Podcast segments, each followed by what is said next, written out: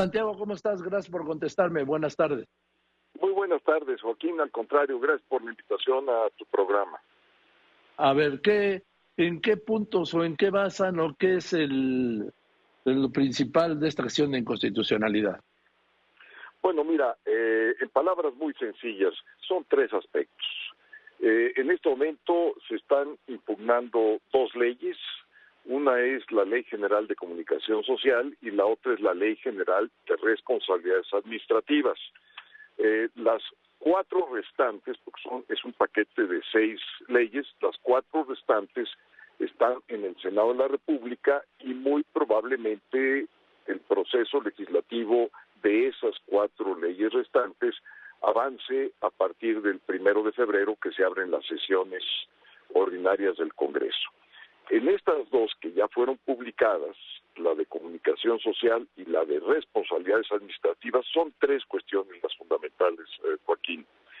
Eh, la primera de ellas es que ahora los servidores públicos como tales podrán hacer campañas eh, en todos los niveles, eh, independientemente del cargo que ostenten. Es decir, están abriendo la puerta para que las denominadas corcholatas eh, puedan recorrer el país sin infringir la ley electoral. Primero. Segundo, que la propaganda, como se entiende en la ley electoral, solamente sea aquella que es pagada eh, y contratada. Entonces, ¿esto qué, en qué deriva? Pues es eh, una simulación, porque todo aquello que no se ha pagado o contratado, pues lo van a poder llevar a cabo, es decir, van a poder anticipar las campañas eh, con propaganda no pagada por el gobierno, obviamente, pero lo van a poder hacer a través de donaciones, de aportaciones y además sin dejar sus cargos como secretarios eh, de Estado o como jefa de gobierno. Y el tercer aspecto es que han rebajado totalmente las sanciones. Como si esto fuera poco, es decir, el poder hacer campaña en calidad de servidor público y el poderlo hacer con apoyos eh, para eh, llevar a cabo su propaganda, si se pasa, no sucede absolutamente nada porque ya rebajaron todas las sanciones. Entonces, ¿qué quiere decir esto?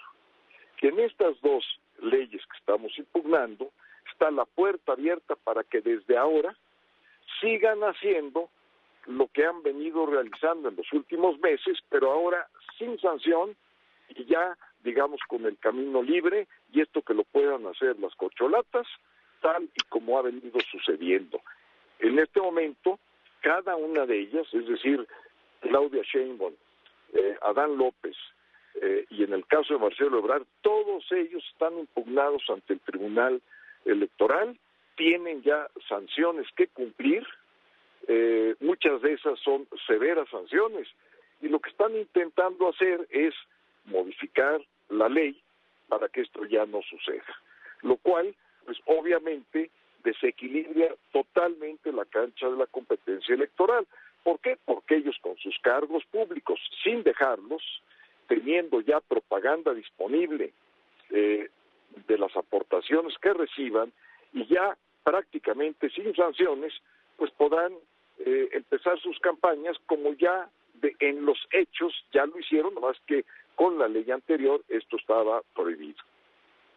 Ahora, Santiago, pues esto tiene que correr rápido en la Corte porque se se puede caer en el riesgo de que lo pateen para adelante, para adelante, y luego cuando inicie el proceso electoral, que es en septiembre o en octubre, en septiembre, ¿no? Así es. Y es por ello que una vez... ya no se puede hacer ninguna modificación a la ley electoral.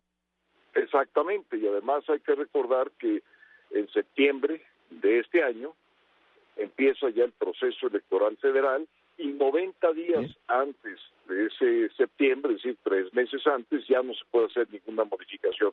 Por eso, precisamente por eso, Joaquín, como presidente de la Cámara de Diputados, voy a ejercer mis facultades constitucionales que están consignadas en el artículo 94 de la Constitución para pedirle a la Suprema Corte una atención prioritaria en estos temas de carácter electoral y lo resuelva de manera oportuna.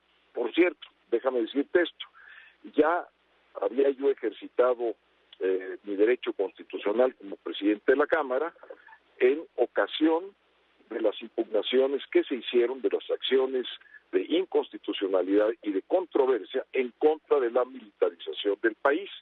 Y la Corte, afortunadamente, de inmediato tomó en cuenta eh, esta solicitud que llevé a cabo y ya están listados para verse diversos asuntos que tienen que ver con la militarización del país, cosa que yo le agradezco a la Suprema Corte de Justicia que esté atendiendo y que además esté resolviendo esto de manera prioritaria.